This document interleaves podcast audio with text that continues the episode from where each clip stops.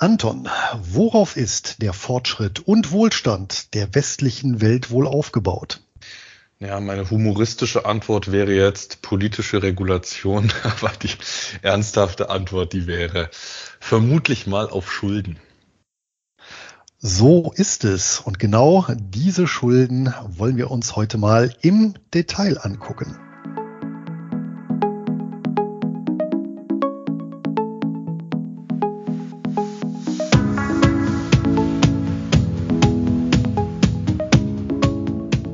Damit herzlich willkommen zum Einkommensinvestoren Podcast, der Podcast für Dividendensofortrentner und solche, die es werden wollen. Mein Name ist Luis Pazos.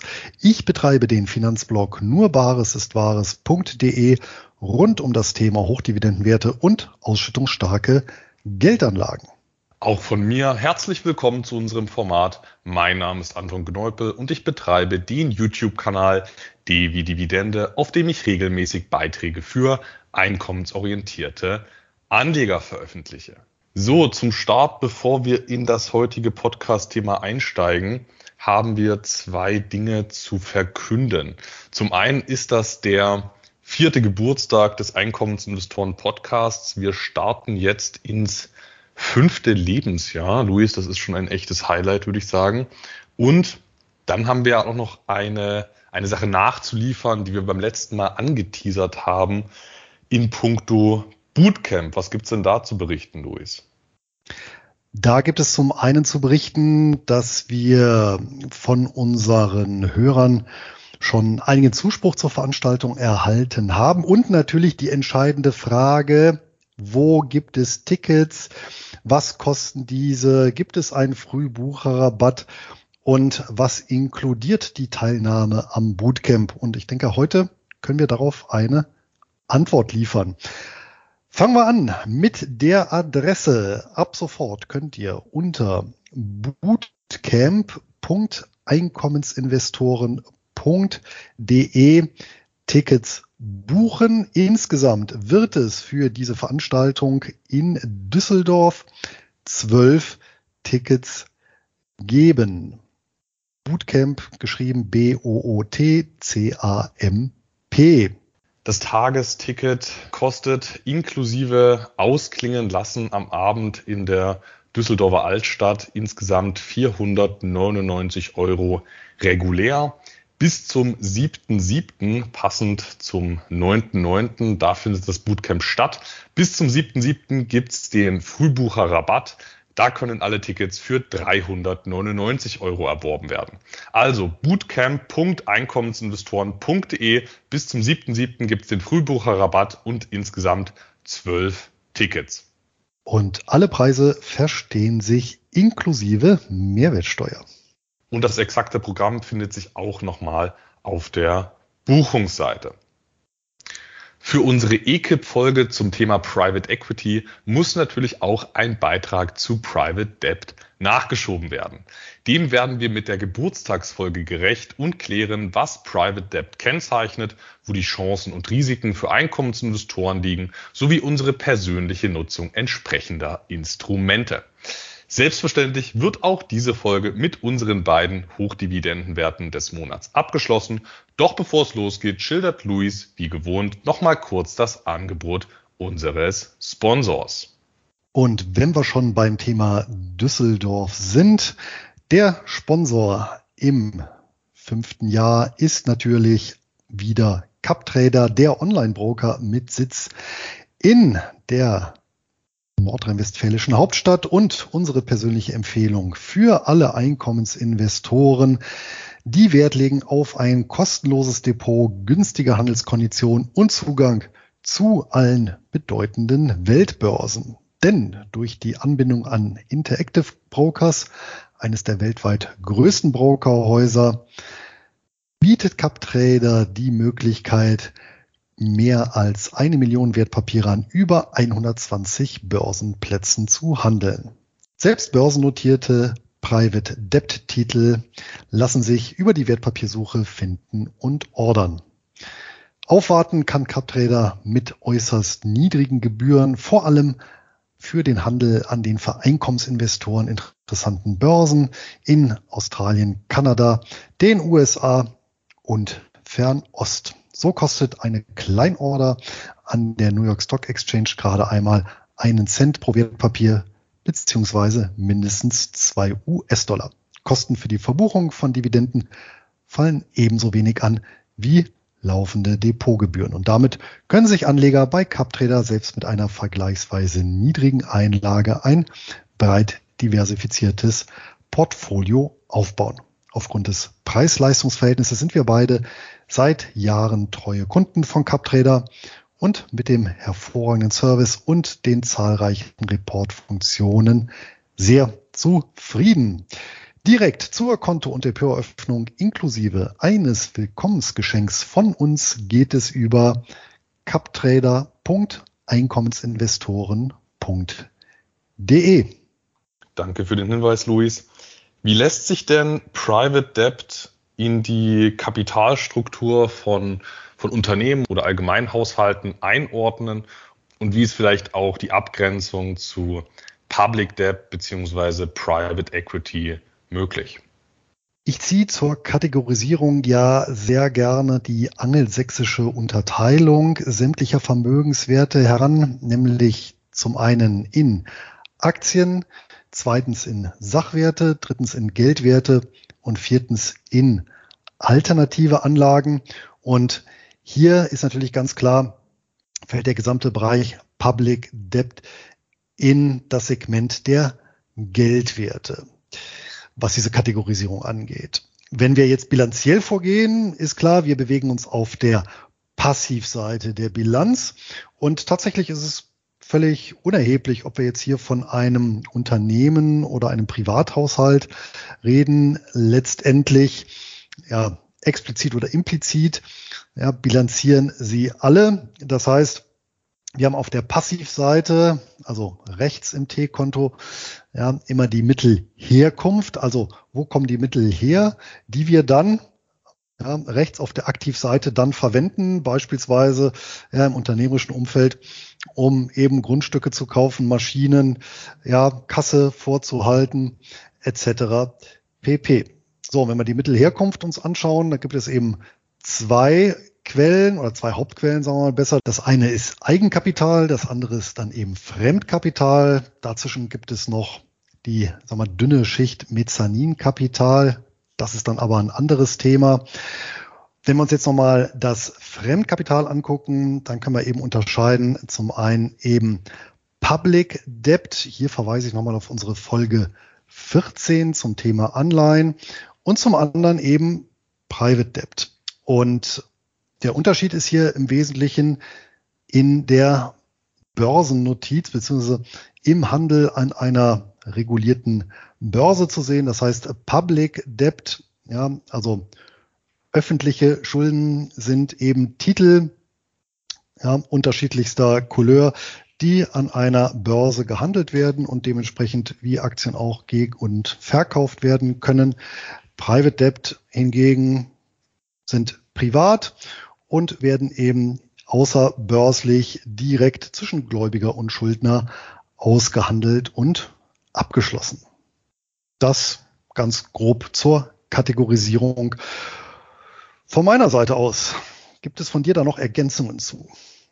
Nein, Ergänzungen nicht. Also Private Debt, dazu gehören alle Schuldinstrumente, die nicht liquide an der Börse verbrieft handelbar sind. Eine klassische börsengehandelte Anleihe von BMW ist beispielsweise Public Debt.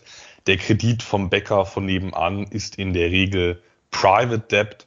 Insofern diese Kreditforderung dann nicht wieder in eine Asset-Backed Security oder ähnliches gepackt wird oder eine CLO, Collateralized Loan Obligation, dann wird aus so einem Private Debt Kredit dann auch schnell wieder ein Public Debt Instrument, weil es dann eben doch wieder liquide handelbar ist. Und per Definition kann man eigentlich noch ergänzen, dass per Definition Private Debt ein illiquides Investment ist. Also wir können über liquide Fonds, über liquide Holdings, liquide andere Sammelanlagenvehikel können wir in diese illiquide Anlageklasse investieren. Aber Private Debt ist per se eine illiquide Anlageklasse, weil wenn die Kredite einfach so, beispielsweise Kredite, einfach so liquide handelbar wären, dann wären sie schon wieder im Public-Segment. Und im Unterschied zu Private Equity gehört zum Private Debt Segment eben wirklich nur Fremdkapital, Fremdkapitalinstrument. Das sollte man auch nicht miteinander vermischen, weil das, ähm, weil der Charakter ein komplett anderer ist. Luis, vielleicht magst du zu dem noch was sagen, wer in die einzelnen Bereiche investiert, Private Equity oder Private Debt, weil trotz der Namensähnlichkeiten unterscheidet sich die Investorenschaft ja doch nennenswert die unterscheidet sich sogar fundamental. Man kann das im Prinzip runterbrechen, dass der Eigenkapitalgeber in der Regel einem Gewinnmotiv folgt, während der Fremdkapitalgeber einem Sicherheitsmotiv folgt. Und das wird klar, wenn wir uns einfach mal gucken, die Bedeutung, die eben im ja, wirtschaftlichen Kontext hier Eigen- und Fremdkapital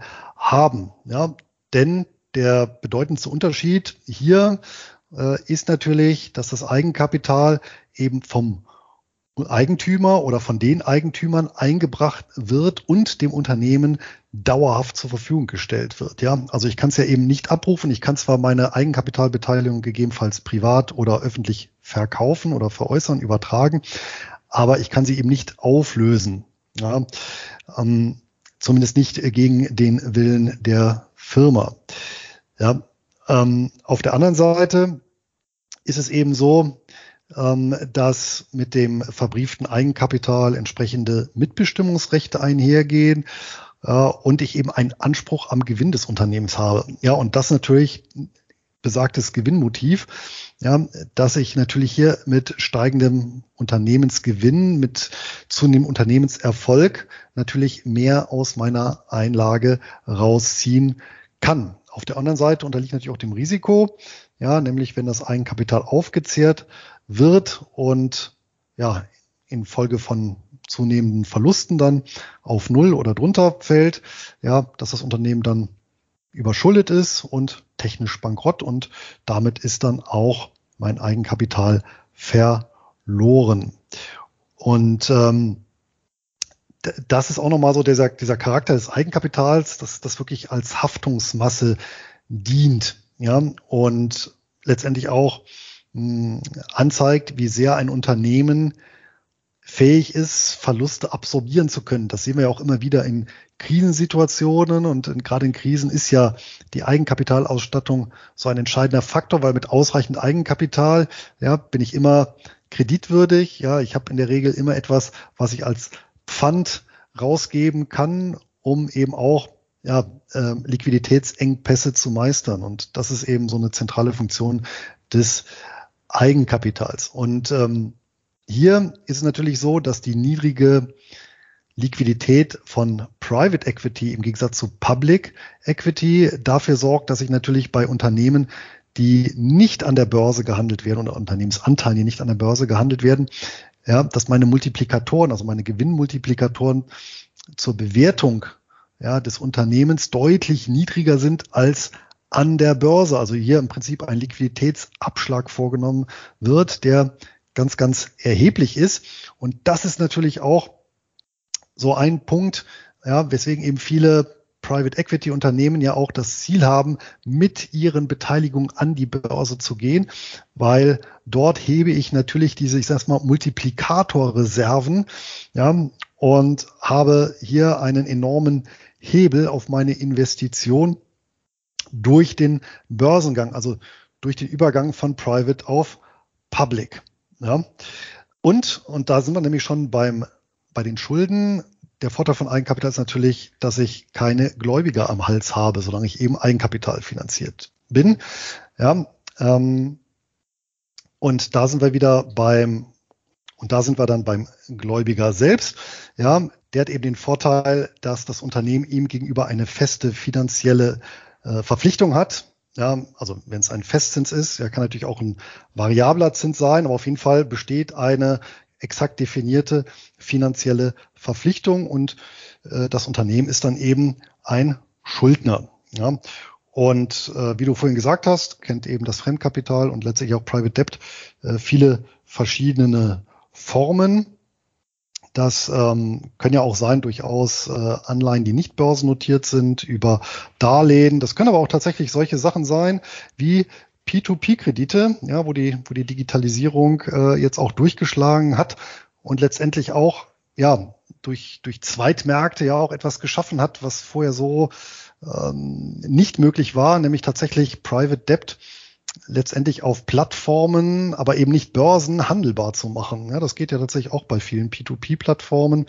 Ja, ähm, aber letztendlich natürlich auch solche Sachen wie Wechsel oder Lieferantenkredite. Das sind natürlich auch bestimmte Formen von Private Debt, die sich ja dann auch wieder handeln lassen, zum Beispiel über Factoring-Gesellschaften. Ne?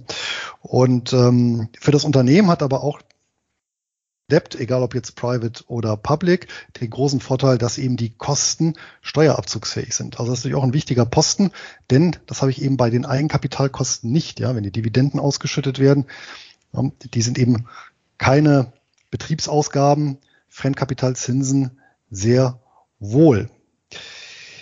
Ja, als Gläubiger habe ich natürlich kein Mitbestimmungsrecht. Ja, das heißt, ich kann hier nicht ins Unternehmen reinreden und da äh, ist natürlich auch klar, da ich nicht mitbestimmen kann, ist natürlich das Sicherheitsmotiv umso wichtiger und dem ähm, kommt natürlich entgegen, dass ich natürlich als Gläubiger ja hier ähm, im Rang höher stehe als der Eigenkapitalgeber. Das heißt, wenn das Unternehmen mal liquidiert werden sollte, aus welchem Motiv auch immer, ja, werde ich immer vorrangig bedient im Gegensatz zum Eigenkapitalgeber. Ja, und dieses Sicherheitsmotiv, das führt dann auch dazu, ja, vor allem bei sehr jungen Unternehmen, dass ich in der Regel äh, schon einen gewissen Reifegrad des Unternehmens brauche, beziehungsweise bestimmte ja, materielle oder nicht materielle Sicherheiten, ja, die ich hinterlegen kann, damit ich eben als sehr junges Unternehmen auch hier Fremdkapital zur Verfügung gestellt bekomme. Oder ich muss eben mit solchen Sachen arbeiten wie ähm, mit Immobilien, die ich dann belaste oder als Pfand hinterlege oder Bürgschaften. Ja.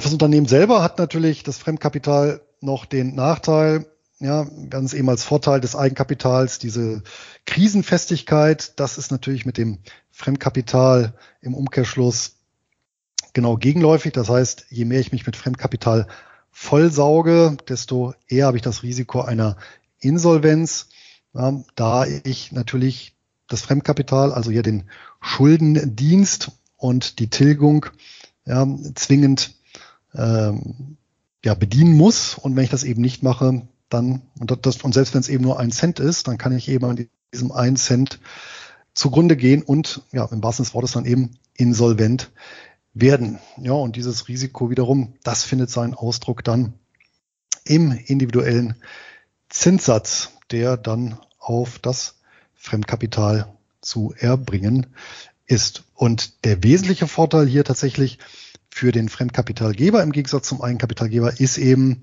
der gut kalkulierbare Zahlungsstrom. Und das ist natürlich auch ein Pfund, ja, mit dem man bei Einkommensinvestoren durchaus wuchern kann. Nach dieser eher etwas theoretischen Einordnung kommen wir zur Praxis. Und da stellt sich natürlich die Frage, wie groß ist der Markt, von dem wir hier reden, überhaupt, Anton?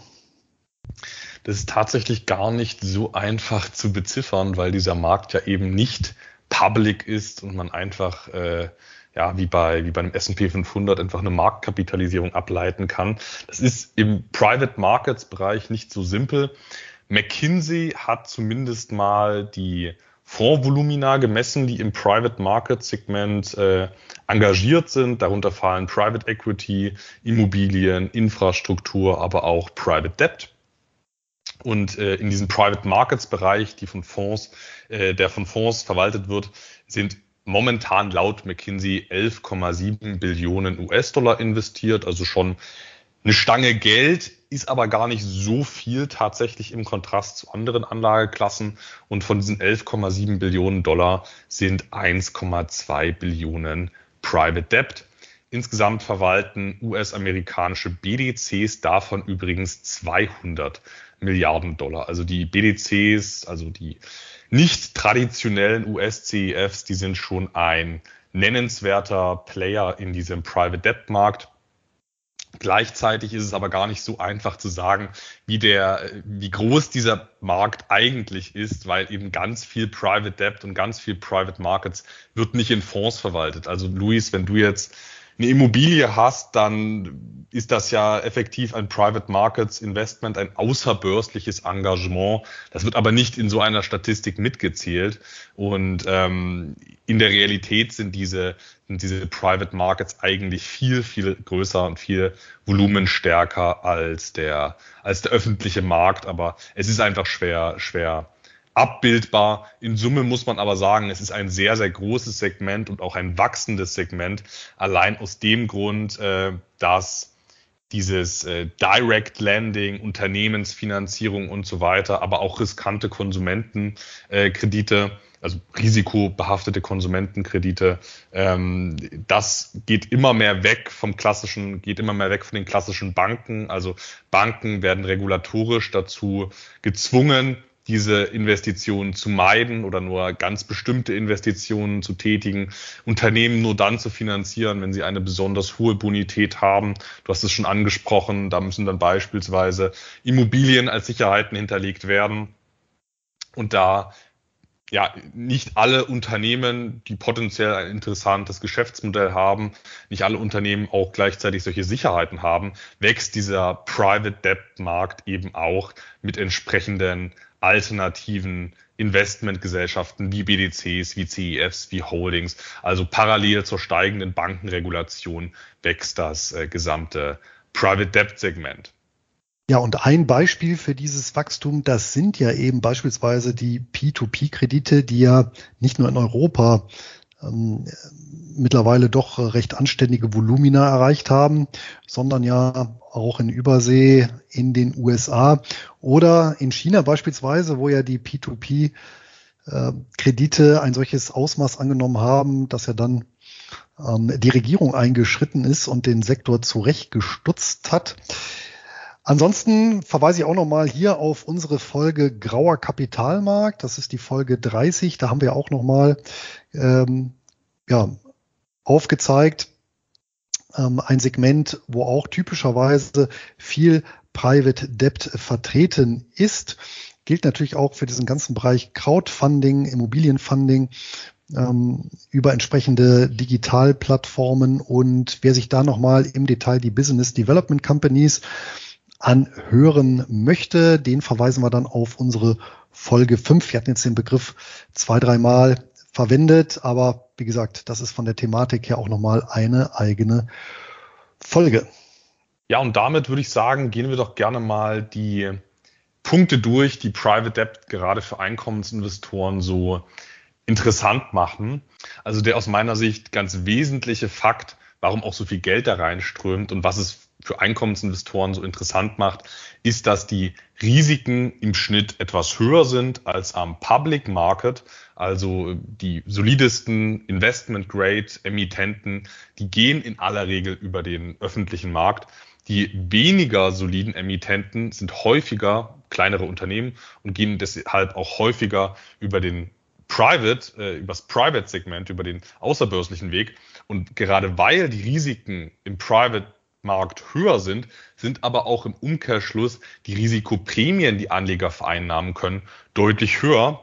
Couponmäßig sind hohe einstellige beziehungsweise zweistellige Coupons selbst bei soliden Emittenten, die nicht akut ausfallgefährdet sind, mit entsprechenden Sicherheiten, mit entsprechenden Sicherheiten absolut gängig. Also selbst wenn ein Kredit absolut überbesichert ist mit einem soliden Immobilienportfolio oder Maschinen, selbst dann sind zweistellige Coupons im Private Debt Markt keine Seltenheit. Also das macht Private Debt grundsätzlich attraktiv für Investitionen. Die Coupons sind höher, weil die Risiken auch höher sind.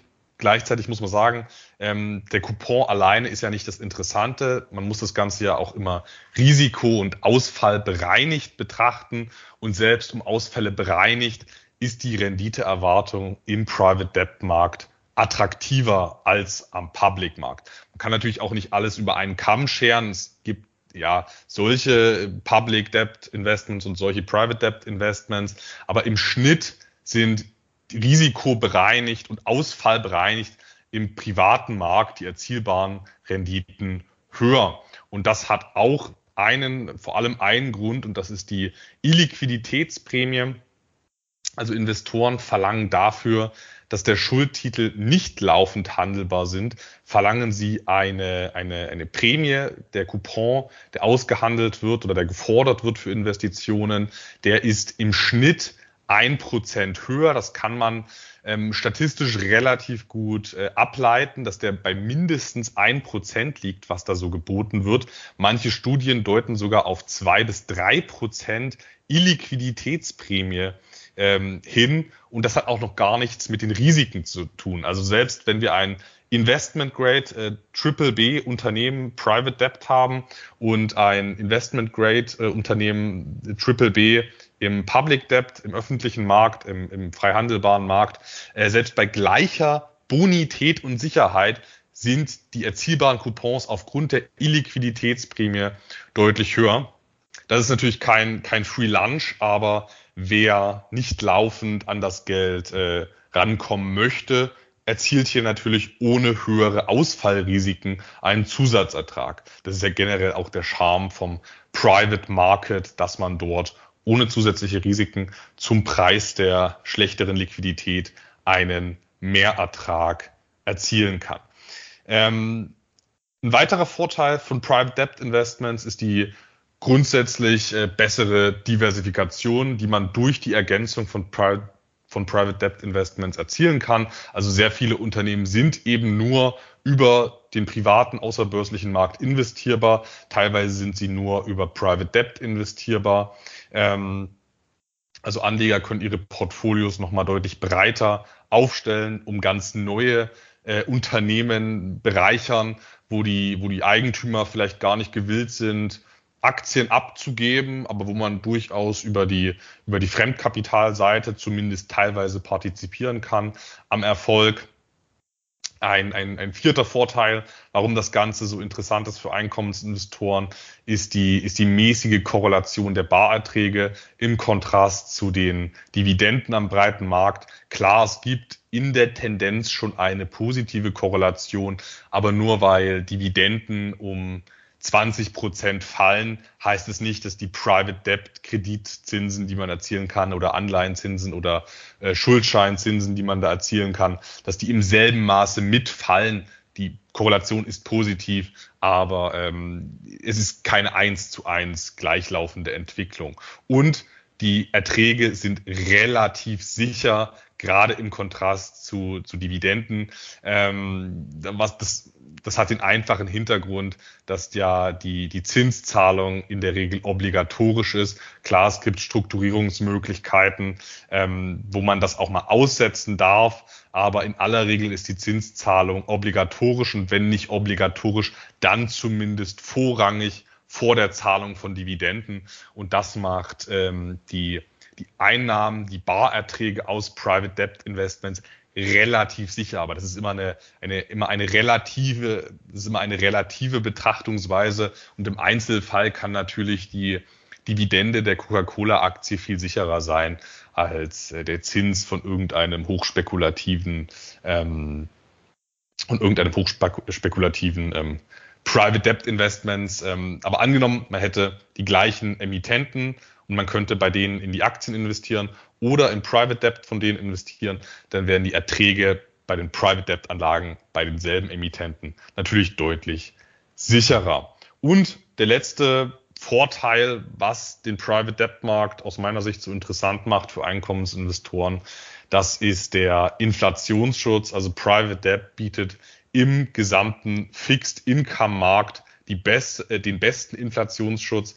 Ähm, der Inflationsschutz beziehungsweise der häufig nicht vorhandene Inflationsschutz, das ist ja durchaus die Achillesferse von Fixed-Income-Anlagen und ähm, da bietet Private Debt in der Regel noch am allermeisten für den Inflations aversen Einkommensinvestor. Das hat ganz verschiedene Gründe. Zum einen haben wir durch relativ hohe Coupons im Schnitt eine nennenswerte Margin of Safety. Ich hatte es schon angesprochen, also Coupons sind selbst bei soliden Emittenten nicht selten bei 8, 9, 10, 11 Prozent. Auch schon zu Niedrigzinszeiten gab es 7, 8, 9 Prozent bei soliden Emittenten im Private Debt Markt. Jetzt liegen nach den Zinssteigerungen bei akzeptabler Bonität bei vielen Investments, die Zinsen deutlich im zweistelligen Bereich.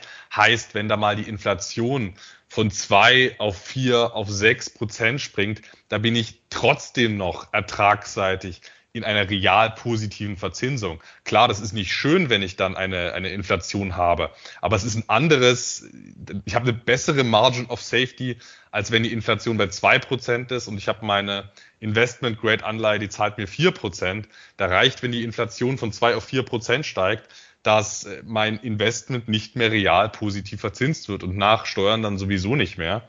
Heißt, durch die im Schnitt höheren Zinsen, was an den etwas höheren Risiken im Schnitt liegt, aber auch an der Illiquiditätsprämie, dadurch habe ich eine höhere Margin of Safety und kann generell in der Tendenz besser durch inflationäre Szenarien durchkommen. Und top sind die meisten Private Debt Investments variabel verzinst. Nicht alle, aber gerade dieser Bereich Senior Loan, äh, dieser Senior Loan Market, also erstrangige häufig besicherte Unternehmenskredite, die sind auf breiter Front in der Regel variabel verzinst. Heißt, wenn die Inflation steigt und eben infolge der steigenden Inflation die Zinsen angehoben werden, dann lassen sich mit vielen Private Debt Investments auch nominal höhere Zinsen erzielen.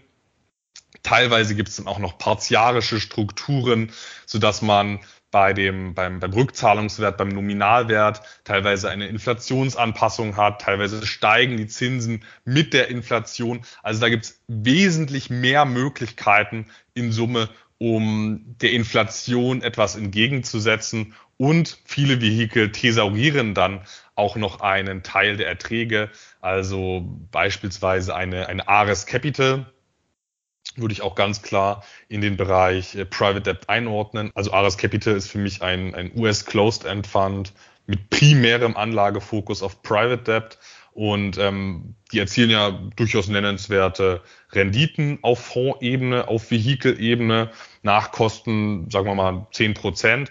Und von diesen zehn Prozent wird eben nicht alles ausgeschüttet, sondern es wird laufend ein Teil thesauriert. Und das sieht man dann auch in der NAV-Entwicklung von Ares Capital, dass dieser mit der Zeit laufend ansteigt und dadurch wird das Ganze auch für den langfristig orientierten Einkommensinvestor, der eigentlich eher inflationsavers ist und realwertorientiert ist, dadurch wird das Ganze dann doch wieder sehr interessant und dann ist auch der Fakt, dass es eigentlich ein Geldwertinvestment ist mit zugrunde liegenden Krediten, dann ist das auch gar nicht mehr so problematisch. Ähm, wie gesagt, das kann man sich auch nochmal ansehen, wie schön da im Fall von, von Ares Capital der NAV langfristig steigt. Und ähm, das machen eben sehr viele Vehikel so, dass die laufend einen Teil der Zinserträge für nominales Wachstum thesaurieren. Und das wäre es jetzt erstmal zu meinen Vorteilen, beziehungsweise warum der Private Debt Markt für Einkommensinvestoren so interessant ist. Das war schon sehr vollzählig. Eine kleine Ergänzung habe ich, wobei das ja auch wieder spiegelbildlich dann äh, gleich zu einem Risiko passen wird. Aber die besagte Illiquidität hat durchaus sowohl auf institutioneller als auch auf, als auch auf Privatanlegerbasis durchaus den Vorteil, ähm, hier antizyklisch, ja, durchaus ertragreich handeln zu können. Und ein gutes Beispiel sind dafür die BDCs, ja, die ja in weiten Teilen eben Private Debt zur Verfügung stellen, ja, zum großen Teil hier ähm, variabel verzinst und besichert. Und wenn man sich einfach mal vor Augen führt, dass der Sektor eben, weil er illiquide Vermögenswerte hält in der Weltfinanzkrise um 80 Prozent im Schnitt ja, als Gesamtsektor in die Knie gegangen ist, dann bieten sich natürlich hier gerade für mutige Investoren ähm, sehr gute Gelegenheit. Und ähm, Anton, ich denke, da wirst du mir auch zustimmen, dass es gerade eben im ja, geldwerten Bereich sehr viele ja auch Sammelanlagen gibt, ähm, die auch momentan mit sehr, sehr hohem Abschlag zum inneren Wert notieren, eben auf dieser, ja, sagen wir doch noch latenten Unsicherheit im ähm, Investorenbereich, die dazu eben führt, dass hier häufig der Dollar oder das Pfund für 70 Cent oder Pence zu haben ist. Und das öffnet dann durchaus ja, mutigen Anlegern oder Anlegern, die dann eben gezielt antizyklisch vorgehen, zusätzlich noch ja, erhebliche Chancen, sowohl was die Realisierung etwaiger Kursgewinne als auch eben ähm, Zinsen angeht. Ja, der Private Debt Markt, der war tatsächlich jahrelang, also seit der Finanzkrise, seitdem die Zinsen auf breiter Front zu niedrig waren, war der Private Debt Markt so ein Fluchtort für alle, die noch relativ verlässlich relativ hohe Zinsen wollten. Also wenn auf, auf klassische Euro-Staatsanleihen, sichere Staatsanleihen die Zinsen bei 0% lagen, da konnte man mit Private Debt noch relativ risikoarm seine 5, 6 Prozent machen. Ähm, es war lange Zeit der Zufluchtsort und jetzt gibt's eben wieder auf ja, nach der klassischen Finanzmarkt, äh, Wissenschaft, gibt's wieder auf, äh, nach, dieser, nach diesen Theorien wieder auf sichere Assets wieder entsprechend Zinsen. Und aus diesem Grund werden natürlich dann aus solchen Private Debt Vehikeln, wie auch Closed End Funds, die entsprechend positioniert sind, Mittel abgezogen. Und das führt dann natürlich zu interessanten, zu interessanten Discounts. Also ich kann dort tatsächlich, ohne dass diese Assets durch die Zinssteigerungen jetzt schlechter geworden wären, kann ich dann auf breiter Front, und das werden wir noch bei unseren HDWDMs sehen, kann ich auf breiter Front da häufig zu Discounts investieren. Und äh, die Assets sind trotz gestiegener Zinsen deshalb nicht schlechter geworden, weil ja die meisten Private Debt Investments selbst wieder variabel verzinst sind. Heißt, relativ zu den jetzt besser verzinsten Staatsanleihen sind sie ja gar nicht unattraktiver geworden. Aber da haben wir eben diese typische Anleger, dieses typische Anlegerverhalten. Äh, wenn die Zinsen besonders niedrig sind, zahlt man enorme Agios, um in diese Private Debt Fonds reinzukommen. Und jetzt verkauft man zu Discounts. Und ähm, wer dieses Spiel nicht mitspielen will oder mitspielen muss, der kann jetzt, äh, wie du schon richtig sagtest, Luis, da durchaus antizyklisch Chancen nutzen. So ist es, da kommen wir nachher nochmal drauf. Und im Prinzip sind wir da schon bei den Risiken, denn genau die Null- und Negativzinsen haben ja, wie du es erläutert hast, zu einer Verschiebung der ja, Anlagevolumina im Geldwertbereich geführt. Äh, häufig jedoch ja ohne das Risiko entsprechend zu adjustieren. Und da sind wir schon im Prinzip bei einem ersten Risiko. Und das äh, sehe ich eben nicht nur bei den klassischen börsennotierten äh, Vehikeln, die jetzt eben äh, beispielsweise auch mit, Ar mit Disarge zu erwerben sind, sondern beispielsweise auch der P2P-Markt ist ein klassisches Beispiel dafür. Denn über lange Zeit ähm, war hier eins der Hauptrisiken meines Erachtens eben, dass Risiken so nicht sichtbar waren. Ja, will heißen, die Risiken schlummerten dann so unter der Oberfläche. Es gab eine Scheinsicherheit, dass ganz die ganzen Systeme oder die Plattformen ähm, rotierten erfolgreich, zahlten erfolgreich aus und erst als dann insbesondere im Krisenjahr 2020 ähm, ja die ersten Plattformen dann ja, über die Wupper gegangen sind, dann wurde tatsächlich vielen Anlegern schlagartig bewusst, dass sie äh, ja im Prinzip bis dato unbewusst eine, eine Risiko oder sich eine Risikoverschiebung bei denen ergeben hatte. Und ähm, jetzt war dann eben ja das Heulen und Zähneklappern groß, ob der verlorenen gegangenen Gelder, weil eben dieses ja unter der Oberfläche äh, lauernde Risiko sich dann eben in Plattformpleiten manifestiert hat. Und so ist natürlich dann auch in anderen Bereichen.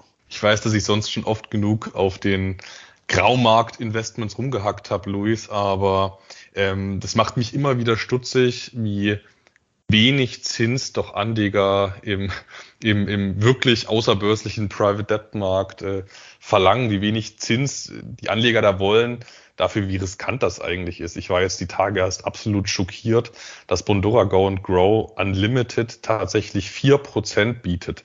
Wenn ich mir überlege, dass ich auf, auf mehr oder weniger sichere Investment-Grade-Anleihen ebenfalls vier Prozent realisieren kann, das ist schon, ist verrückt. Also ganz ehrlich, im, im Private Debt Markt würde ich immer, also wie ich es damals auch schon gesagt habe, aber hier auch nochmal im Speziellen würde ich immer den Public Market vorziehen, weil die, weil die Wahrscheinlichkeit, dass ich dort ein faires Verhältnis aus Renditen und Risiken erhalte, die Wahrscheinlichkeit ist da einfach sehr groß. Wenn ich hier sehe, vier Prozent Bondoa Go and Grow Unlimited, das ist meiner Meinung nach ein Witz, ein ganz, ganz schlechter Witz. Ähm, vor allem im aktuellen Zinsumfeld, aber selbst wenn wir ein, selbst wenn wir aktuell Nullzinsen auf sichere Staatsanleihen hätten, dann spiegelt das in keinster Weise das Ausfallrisiko entsprechender Plattformen. Da kann man jetzt natürlich sagen, ja, die Plattform ist reguliert, aber mal ganz ehrlich, äh, die Plattform kann halt, äh, wenn es hart auf hart kommt, einfach von heute auf morgen äh, dicht sein. Das gilt für diese gesamten Plattformen, egal ob da jetzt noch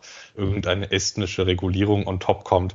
Ähm, das passiert einem eben nicht, wenn man einen äh, Anleihenfonds hat, der über tausende Emittenten diversifiziert ist. Äh, Luis, ich weiß, ich habe schon oft genug drauf rumgehackt, aber es muss einfach sein. Ich war schockiert von diesem 4% Angebot.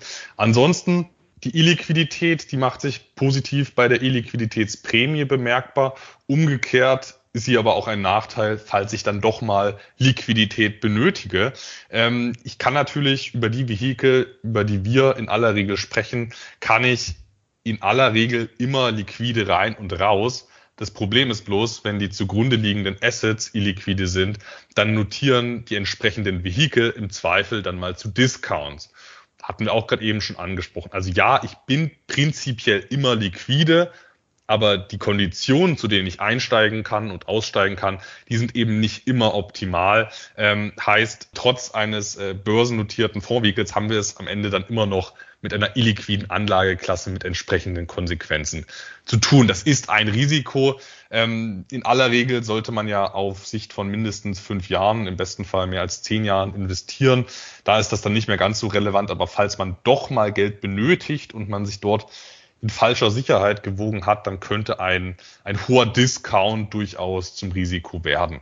Das nochmal dazu. Und on top gibt's noch ein drittes, meiner Meinung nach recht großes Risiko und das ist die gesteigerte Komplexität und die gesteigerte Intransparenz auch im Private Debt Markt, wenn wir von Fondsvehikeln sprechen. Ich will jetzt hier noch gar nicht über irgendwelche außerbörslichen äh, Plattformen, P2P-Plattformen sprechen, wo man überhaupt nicht mehr weiß am Ende des Tages, was da passiert, ob da wirklich Geld investiert wird oder ob einfach nur Gelder nach Gutdünken umverteilt werden, Löcher gestopft werden, wo sie gerade auftreten. Das gab es ja auch alles schon. Ähm, davon will ich noch gar nicht sprechen. Aber selbst wenn wir von, von äh, vom ja sehr seriösen Private Debt Markt sprechen, ähm, da haben wir es trotzdem mit einer erhöhten Komplexität und mit einer erhöhten Intransparenz zu tun. Nicht aufgrund von bösem Willen, sondern wir reden eben häufig von kleineren Emittenten, ähm, wo die Informationslage einfach schlechter ist. Und ähm, das ist nicht unbedingt problematisch. Man muss als Anleger aber damit umgehen. Und eine Möglichkeit, mit dieser erhöhten Komplexität und Intransparenz umzugehen, ist eben die, die breite Diversifikation. Also ich würde mich auch im Private Debt Bereich nicht auf ein, zwei Investments verlassen, sondern nutze da verschiedene Vehikel. Und da kommen wir auch gleich noch dazu, wie wir das selber machen. Ich nutze da verschiedene Vehikel, um letzten Endes über tausende Emittenten diversifiziert zu sein.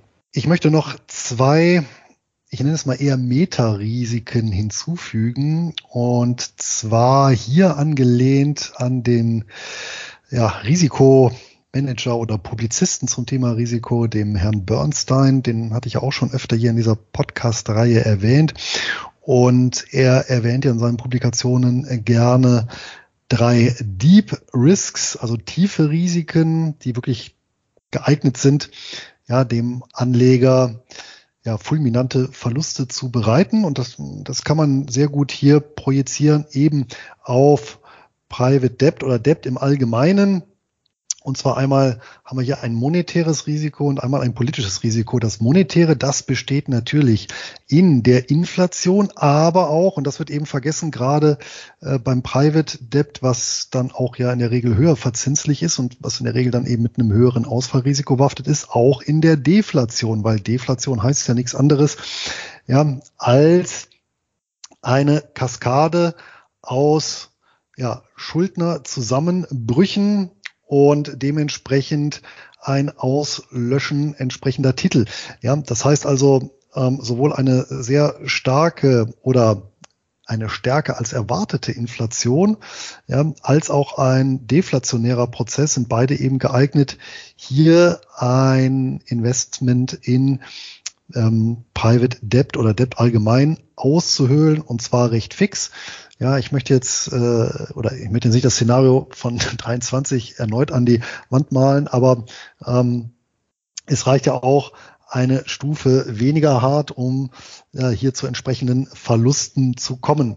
Ja, Deflation gleiches, wenn ich eben hier eine ähm, Ausfallkaskade habe, dann kann es durchaus sein, auch wenn ich breit gestreut habe, dass eben ganze Sektore da dann glauben müssen oder eben eine ganze Reihe von Schuldnern und ja, seit ja selbst die Zentralbanken durchaus erkannt haben und zugeben, dass es eben so etwas gibt in unserem aktuellen wirtschaftlichen Umfeld wie Zombie-Unternehmen, ja, würde ich das Risiko auch nicht so ganz von der Hand weisen. Das ist das eine, das Monetäre und das andere ist natürlich so ein bisschen das Politische. Und das liegt natürlich darin begründet, dass der Gläubiger in der Geschichte immer stets auch gerne als Sündenbock für alles Mögliche herangezogen wurde. Und das liegt natürlich auf der Hand, gerade in wirtschaftlich schwierigen Zeiten eignet sich der Gläubiger, ja, der eben dann noch den Zins abpresst, ja, vom armen Schuldner, ja, der Not leidet und darbt und nicht mehr leisten kann, als Projektionsfläche. Und ja, im günstigen Fall dann folgten aus ja, solchen Konstellationen dann Teilenteignungen oder Enteignungen ähm, durch mehr oder weniger friedliche Schuldenschnitte. Im weniger friedlichen Fall ja bis hin zum Gläubigermord. Das war ja beispielsweise über die Pros Proskriptionslisten im Römischen Reich ein beliebtes Mittel der Entschuldung. Das ist natürlich auch jetzt wieder so ein ganz extremes Szenario, aber ich finde, äh, diese beiden Risiken, also das monetäre und das politische Risiko, ähm, sollte in so einer Liste nicht fehlen. Da bin ich ganz bei dir, Luis. Also die Deep Risks sind meiner Meinung nach die am allerrelevantesten für Anleger und wenn man an die denkt, dann werden diese gesamten Diskussionen über die nächste Fettentscheidung auch wirklich ein bisschen, ähm, also da muss man eigentlich schmunzeln, wenn man da äh, sich Gedanken darüber macht, was das, äh, dass Anleger die nächste Fettentscheidung mit Risiken verbinden. Das ist kein Risiko. Äh, Deflation und Hyperinflation, das sind Risiken. Obwohl ich da dann wieder sagen würde, klar, da ist dann wahrscheinlich Private Debt nicht optimal. Im Umkehrschluss, ich denke, da werden alle Assets ordentlich unter Druck geraten und auch da dürfte sich wieder ein bunter Mix äh, bewähren. Und ich sag mal so mit, mit erhöhten Inflationsraten von 20, 30 Prozent dürfte, dürfte Private Debt auch noch äh, zurechtkommen, insofern wir es jetzt nicht mit einer äh, absoluten finanziellen Repression zu tun haben, wo die Zinsen bei Null bleiben und Inflation bei 30 Prozent ist. Häufig haben wir es ja dann doch bei so extrem hohen Inflationsraten dann auch mit einem sehr hohen Zinsumfeld zu tun. Ähm, aber ja, das ist natürlich ein enormes Risiko. Der Aktienmarkt, der würde da aber auch nicht gerade im Sonnenschein äh, glänzen in solchen Phasen. Gut, aber ich denke, das war's erstmal mit den Risiken. Luis, was sind denn Zugangsmöglichkeiten zum Private Debt Markt? Also der Zugang zu Private Debt kann natürlich einmal außerbörslich erfolgen. Das hat man ja auch schon am Rande besprochen. Grauer Kapitalmarkt, P2P-Kredite, Crowdinvesting. Aber unsere Favoriten jetzt natürlich hier als Einkommensinvestor, das sind natürlich, ist natürlich der Zugang über die Börse. Und hier gibt es natürlich eine Vielzahl von Möglichkeiten. Auf der einen Seite haben wir natürlich operativ tätige Unternehmen in dem Umfeld, auf der anderen Seite ja, Holdings beziehungsweise nicht operativ tätige Unternehmen. Ja, das heißt auf der einen Seite Unternehmen, die durch das Private Debt Geschäft ja eben selber ähm, Geld äh, verdienen, beziehungsweise das eben betreiben, indem sie eben konkret Ausleihungen hier im nicht öffentlichen Umfeld tätigen. Ein Beispiel hierfür war in Folge 25 die Atrium Mortgage Investment Corporation, die das Ganze eben tatsächlich als Geschäftsmodell operativ betreibt. Ähm, daneben gibt es natürlich eine Vielzahl an nicht operativ tätigen äh, Unternehmen, die tatsächlich eben einfach in solche Bereiche anlegen.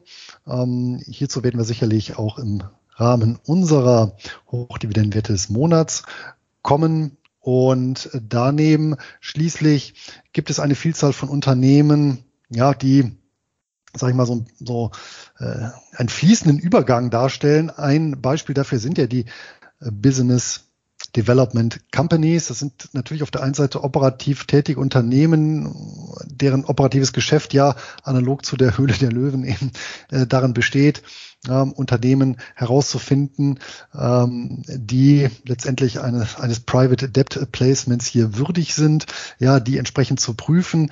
Ja, dementsprechend habe ich auch bei diesen ähm, Vehikeln auch Kosten im operativen Bereich. Auf der anderen Seite ja, investieren die aber ähnlich wie eine Holding beziehungsweise rechtlich im Mantel eines Fonds eben in solche Instrumente. Ja, und das sind eigentlich so die drei unterschiedlichen grundlegenden Anlageklassen, in die ich eben als äh, Einkommensinvestor hier in Private Debt börsennotiert investieren kann.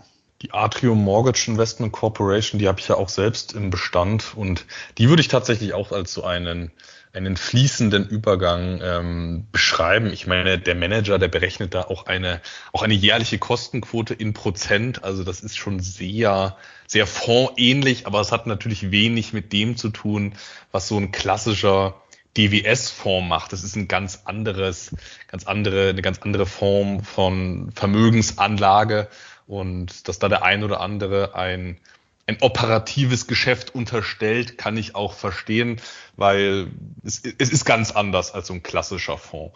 Mm, und dann gibt's natürlich noch eine Ergänzung, auch noch von solchen Vehikeln, wie eben von dir genannt, ähm, von Holdings, von Einzelunternehmen, von CEFs, BDCs.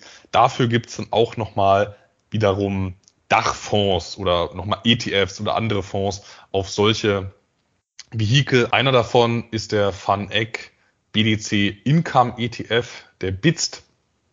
Ein anderer ist der KBWD von Invesco. Das ist der Invesco äh, KBW Financial High Yield ETF. Oder es gibt auch den Virtus Private Credit ETF.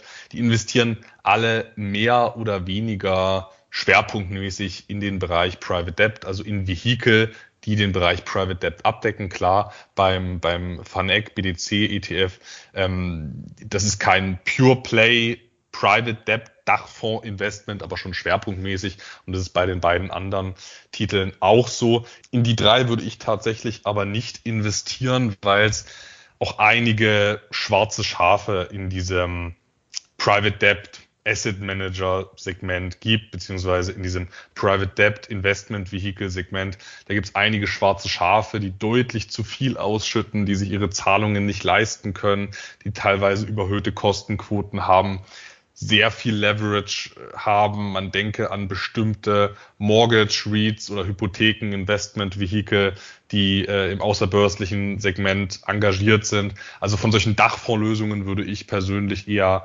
absehen und mir dann passend zum eigenen ähm, Appetit die entsprechenden Positionen lieber einzeln in den Bestand legen.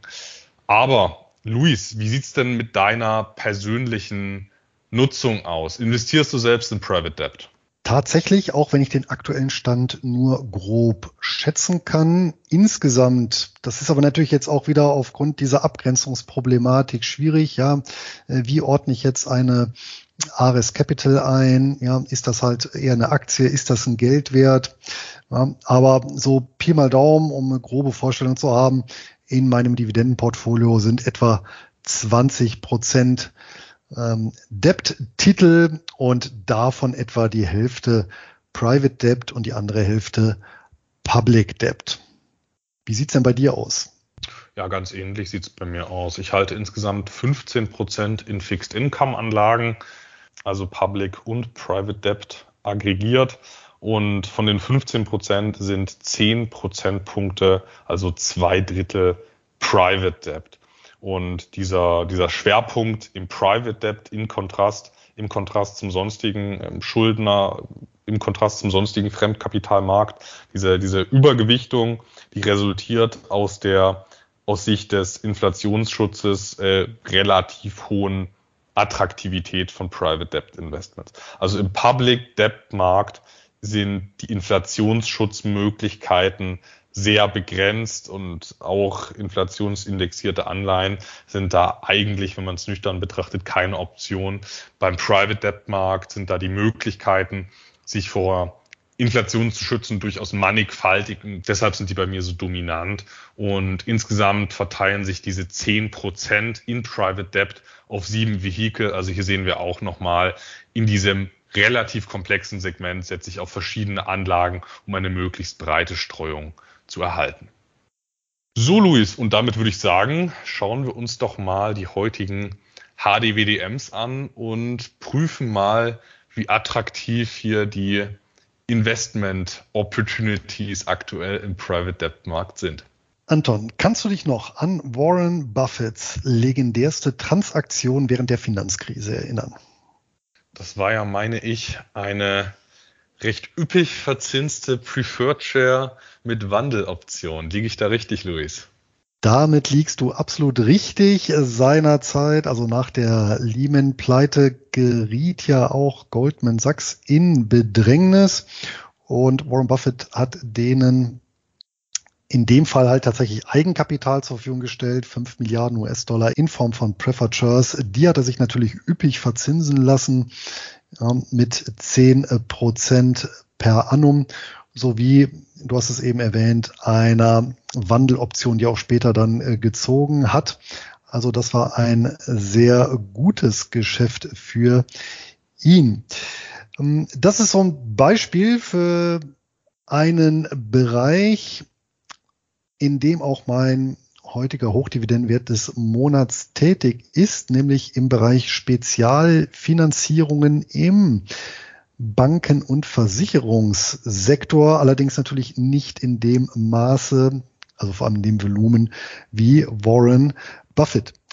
Und zwar handelt es sich hierbei um die EJF Investments Limited. Ich habe es jetzt mal deutsch ausgesprochen, auch wenn es ein Unternehmen aus Großbritannien ist, notiert an der London Stock Exchange unter dem Kürzel EJFI gegründet 2016, also nicht allzu alt, allerdings natürlich mit dem Shutdown-Crash eine Bewährungsprobe bereits hinter sich. Hauptsitz ist entgegen der des ersten Eindrucks bei Google nicht Mumbai in Indien, auch wenn die einen Inder im Management-Team haben, sondern Jersey.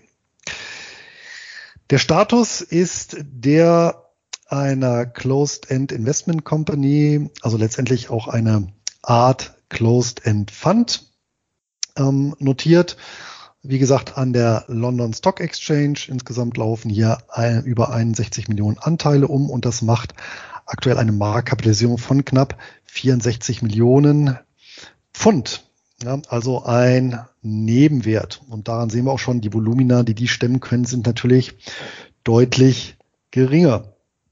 Und ein Punkt, wir hatten es eben bei den Chancen von Private Debt Investments erwähnt, ist eben die gute Kalkulierbarkeit des Zuflusses und so ist es auch hier bei EJF Investments, denn die Dividende beträgt aktuell 2,675 Pence pro Quartal beziehungsweise dann entsprechend 10,7 Pence pro Jahr und das kontinuierlich, beziehungsweise seit 2017, seit wir das erste Mal ausgeschüttet haben, ja, sukzessive steigen, beziehungsweise mindestens konstant haltend. Und auch was die Dividendenrendite in dem Fall angeht, ähm, sind es eben aktuell knapp neun Prozent. Das Management selber strebt, und da sind wir auch wieder beim Gesagten, ja, einen Total Return zwischen acht und zehn Prozent pro Jahr als Minimum an im Schnitt.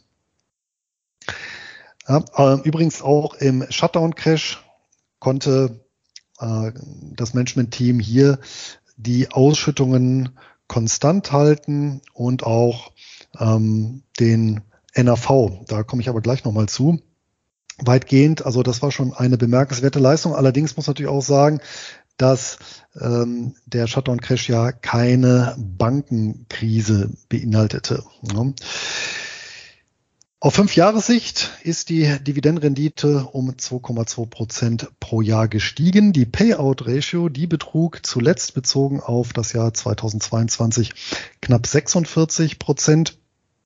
Um das mal in Relation zu setzen zur Marktkapitalisierung, da haben die im Jahr 2022 einen Gewinn und das Jahr war ja nun wirklich nicht einfach von 14,6 Millionen äh, Pfund gemacht, beziehungsweise 23,3 Pence pro Aktie. Ja, und auch der Cashflow, wenn wir jetzt eben Bewertungs- oder Aufwertungen im Portfolio ähm, abziehen, kommen wir immer noch auf 12,9 Millionen Pfund. Also sowohl Cashflow als auch Gewinn lagen hier deutlich über den Ausschüttungen. Der Kurs, da haben wir eben auch das, was wir vorhin gesagt hatten, eine kleine, ja, ich nenne mal Anomalie in Anführungsstrichen drin. Ähm, ausgeben, wo das Papier 2017 bei 143 Pence, aktuell notiert es bei 120. Die letzten 52 Wochen war die Schwankungsbreite zwischen 106 und 133 Pence. Der Net Asset Value, also das verwaltete Nettovermögen, ja, beläuft sich aber aktuell auf 183 Pence. Das heißt, wir haben ja ein Disagio von über 34 Prozent. Ja, und das ist eben auch durchaus Spiegelbild der ja, Illiquidität oder einer potenziellen Illiquidität. Und die sieht man eben auch sehr schön mit dem Strukturbruch Shutdown Crash. Denn eine ja, Besonderheit des Titels ist ein relativ stabiler Kurs. Ja, bis zum Shutdown Crash. Da ging es dann von 180 Pence auf 120 Pence runter, also ein Drittel. Ja, und seitdem hält sich dann auch ja, ähm, der äh, Kurs äh, des Titels hier Anteil der Kurs hier Anteil des Titels eben in ja diesem Korridor ähm, von irgendwo 105 bis 135 ja. Ähm, hat sich also vor dem Shutdown Crash jetzt nicht substanziell erholt wieder ja was rein was den Kurs angeht. Ja zudem muss ich hier natürlich beachten als Anleger es handelt sich um einen lupenreinen Nebenwert mit relativ geringer Marktkapitalisierung. Das heißt ich habe ja auch zahlreiche Tage an denen mangels Angebot oder Nachfrage oder beidem gar kein Handel stattfindet. Blicken wir mal auf die Investoren. 45 Prozent sind institutionelle Investoren mit einem Anteil von fünf oder mehr Prozent. Das heißt, ich habe hier eine solide institutionelle Verankerung. Die, den Zielkorridor, was, die, was den Total Return angeht, hatte ich ja gesagt mit acht bis zehn Prozent. Äh, 2022 haben die tatsächlich in dem schwierigen Umfeld ein Total Return von 13,85 Prozent geschafft. Ja, was machen die jetzt eigentlich? Ähm, diese Gesellschaft hat sich eben spezialisiert auf im geringen Umfang Private Equity, im Haupt, ähm, im, hau hauptsächlich im Fokus ist hier Private Debt und zwar ähm, hier auch nochmal spezialisiert auf den Finanzdienstleistungssektor. Also ähm, hier Banken und Versicherungen, ähm, strukturierte ja, Refinanzierungslösungen zu bieten in Form von ähm, Darlehen, Anleihen, Vorzugsaktien, Wandelanleihen oder Schuldverschreibungen. Ja, und äh, wie gesagt, in geringem Umfang auch Private Equity.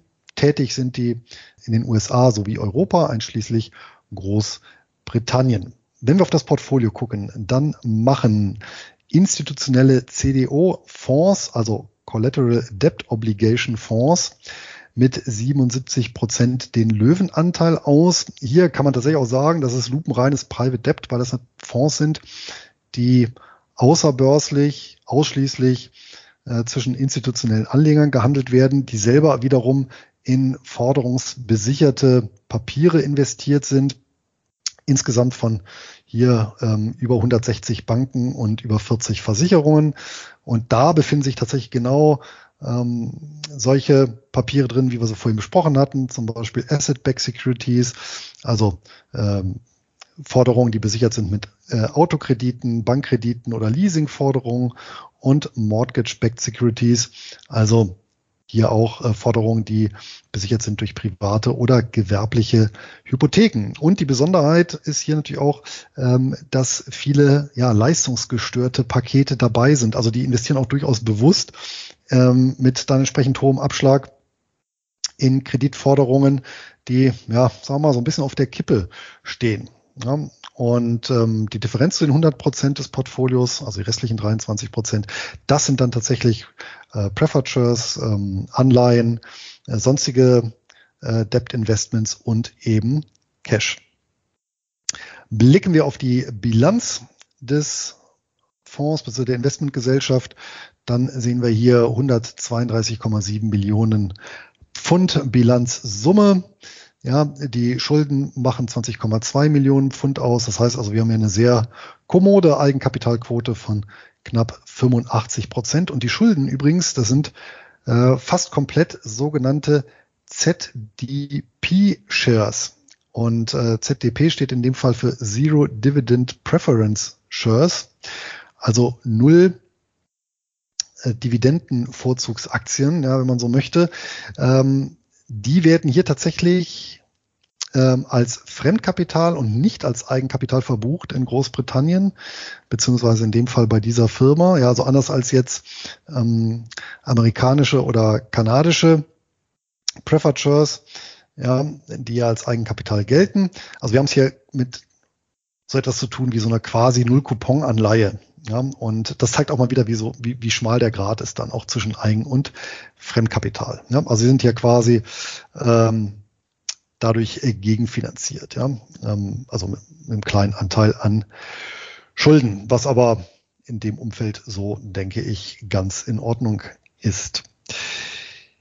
Blicken wir nochmal auf den NAV und zwar monatsbezogen. Da gibt es nämlich eine interessante Aufstellung über die 74 Monate seit dem Börsengang bis Februar 2023. Da gab es tatsächlich insgesamt nur zehn negative Monate. Und diese negativen Monate äh, lieferten jeweils zwischen minus 0,01 und minus 3,15 Prozent, äh, also Negativrendite mit einer Ausnahme, das war der März 2020, da war das Maximum mit minus 13,57. Ja, das war der legendäre Shutdown-Crash-Monat März 2020. Allerdings die positiven Monate 64 dann entsprechend an der Zahl auch mit äh, positiven Monatsrenditen von bis zu 8,26 Prozent.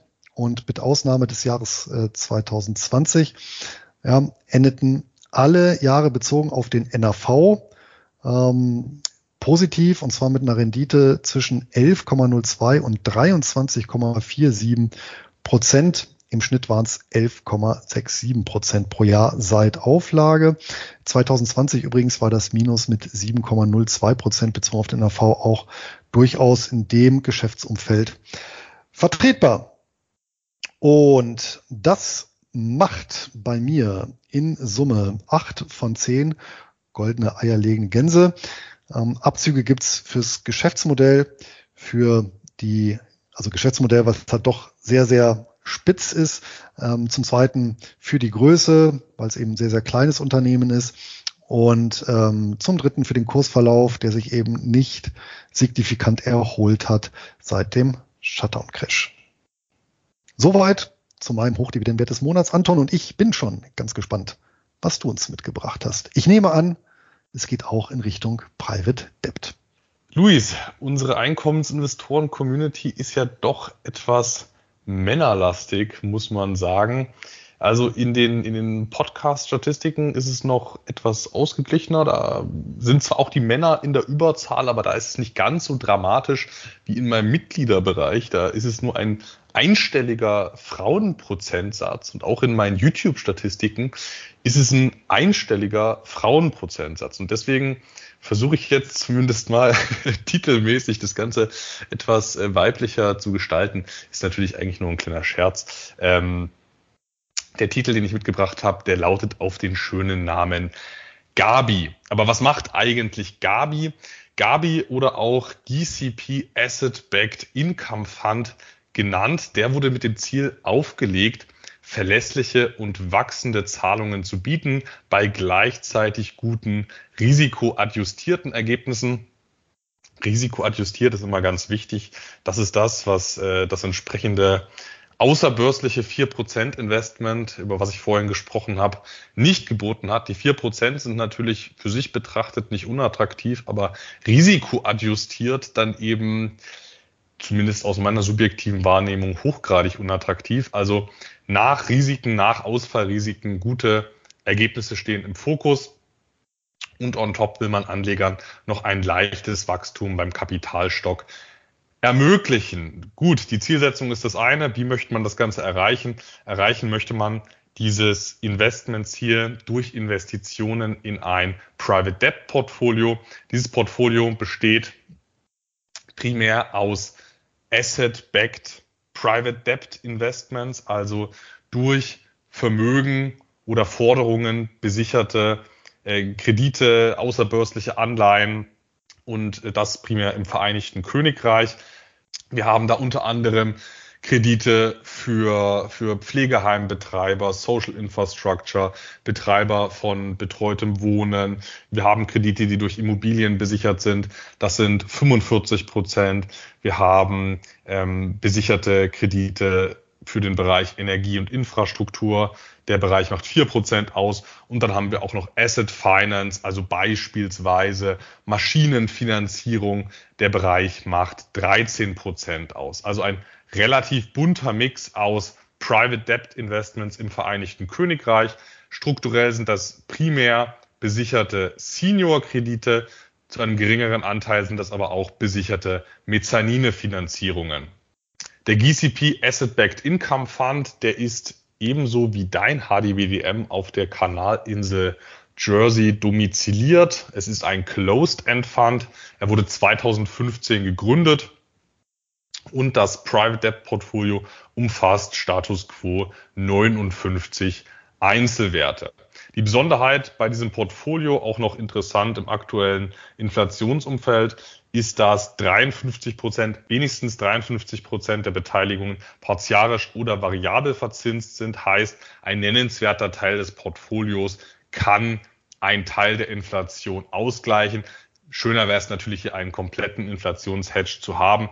Aber man muss auch immer nach vorne denken und gerade jetzt ist ja wieder variable Verzinsung en vogue. Nicht mehr freuen tun sich die Anleger dann darüber, wenn die Zinsen mal abrupt fallen. Das kann man sich in einer in einem Zyklus der steigenden Zinsen immer schwer vorstellen, aber die Zinsen sind auch sehr schnell wieder gesenkt. Und wenn wir dann mal ein variabel verzinstes Investment haben und FED und EZB senken beide um jeweils vier Prozent die Zinsen, dann sinken auch entsprechend die Einnahmen bei den eigenen Investments. Also variable Verzinsung ist ein zweischneidiges Schwert und ich finde, es, ich halte es tatsächlich für sinnvoll, einen Teil über solche partiarischen oder variablen Strukturen zu machen und einen Teil eben über fixed verzinste Investments abzudecken. Das ist auch in Ordnung, wenn die Zinsen entsprechend hoch sind und man dadurch eine Margin of Safety für die Inflation hat.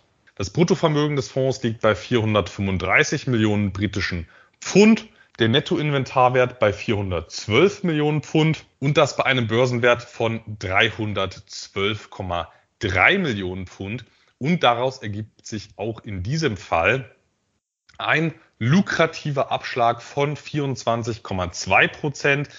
Hier kommen verschiedene Faktoren zusammen, warum das Ganze so attraktiv ist oder zumindest attraktiv aussieht. Zum einen, der NAV ist in diesem außerbörslichen Bereich natürlich immer nennenswert verzögert. Und wenn man, wenn der Markt davon ausgeht, dass aufgrund steigender Zinsen der Wert der Kredite eigentlich sinkt, dann antizipiert der Markt das schon mal im Kurs und greift das schon mal im Kurs vorne, vorweg was dann später im NAV noch folgt. Also zum einen haben wir Verzögerungseffekte, die für diesen erhöht wirkenden Discount sorgen. Zum anderen haben wir aber auch den von mir schon ähm, vorhin beschriebenen Effekt, dass Anleger eben sehr prozyklisch sind und dass viele Anleger zu Zeiten von Null- und Negativzinsen in den Private Debt Markt geströmt sind. Damals notierte der Fonds mit Aufschlägen und jetzt notiert der Fonds mit Abschlägen, weil Anleger aus dem Fonds rausströmen. Koste es, was es wolle, egal wie schlecht der Discount ist, egal wie schlecht die Bewertungen sind. Hauptsache raus und in die angeblich sicheren Staatsanleihen. Dieser Effekt kommt on top und das wird hier einer der Hauptgründe sein, wieso der Discount so attraktiv ist oder so hoch ist zumindest. Ähm, das Portfolio ist aber nicht unattraktiv geworden, nur weil die, nur weil die Zinsen auf breiter Front gestiegen sind. Bei festverzinsten Assets sinkt der Buchwert und dadurch sinkt wieder die Effektivverzinsung für neue Investoren. Bei variablen Investments steigt die Verzinsung, sodass egal ob es variable oder festverzinste Anlagen sind, die man dort hält, relativ zum Zinsumfeld bleiben diese immer gleich attraktiv. Also höchstwahrscheinlich haben wir es hier mit einem interessanten Discount zu tun. Die Kosten, die sind tatsächlich nicht günstig. Die liegen bei 1,2 Prozent pro Jahr. Kann man jetzt natürlich sagen, gut, es ist ein aktiv gemanagter Fonds in einem speziellen Segment. Umgekehrt sind aber auch die Zinsen in diesem Markt nicht so wahnsinnig hoch. Also klar, die sind attraktiv mit 8, 9 Prozent, was man dort so an Coupons erzielen kann. Aber ähm, im Verhältnis 8, 9 Prozent, äh, im Verhältnis sind dann 1,2 Prozent schon nicht äh, wenig gut. Im Kontrast zu BDCs ist es immer noch ein günstiger Wert. Ausschüttungen leistet Gabi viermal pro Jahr, jeweils im März, Juni, September und Dezember.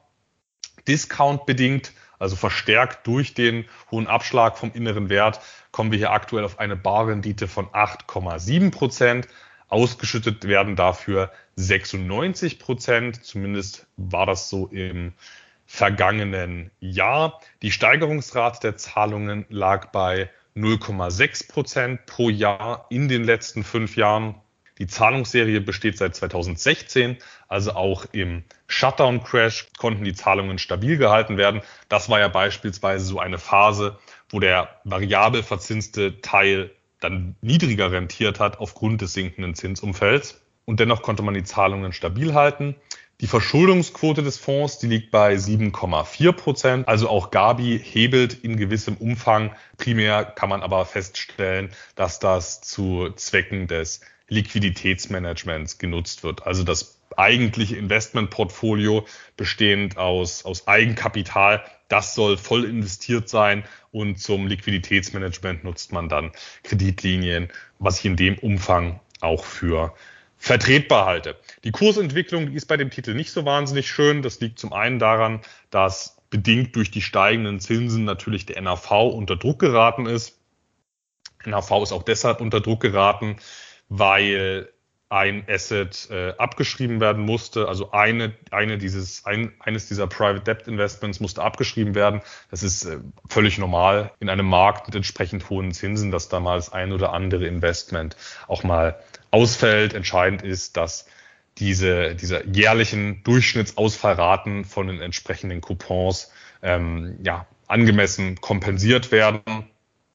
Bei 8, 9 Prozent äh, Portfolio Couponverzinsung kann man sich auch durch mal, durchaus ein halbes Prozent oder ein Prozent jährliche Ausfallrate ähm, leisten und dann kommt noch ein bisschen Recovery on top, Rückholungswert aus der Liquidierungsmasse.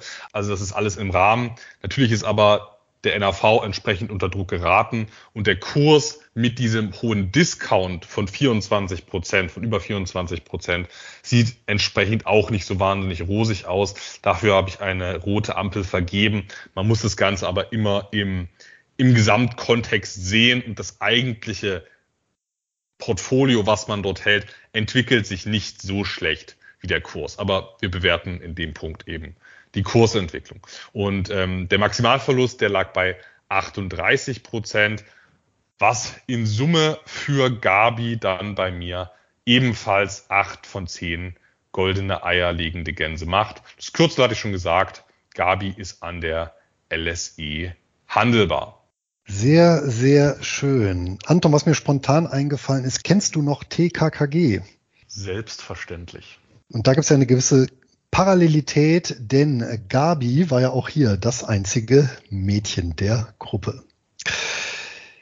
So, und ähm, mit diesem Brückenschlag, denke ich, machen wir bei der heutigen Folge den Sack zu mit der abschließenden Belehrung im Beritt. Nämlich erstens, Handel mit Wertpapieren ist mit Verlustrisiken verbunden. Die haben wir ja nun zum Exzess hier durchdiskutiert.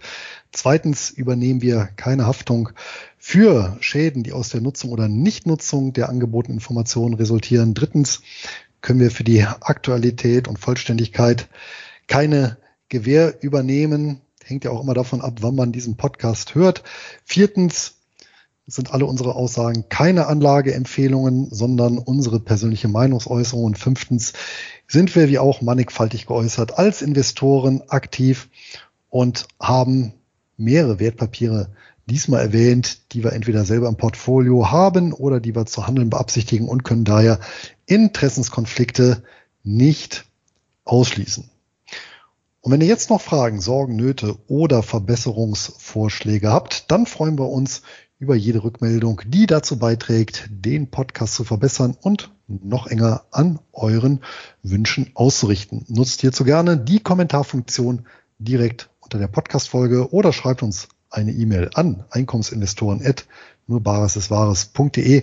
Gleiches gilt natürlich auch, wenn ihr noch Fragen zum Bootcamp haben solltet.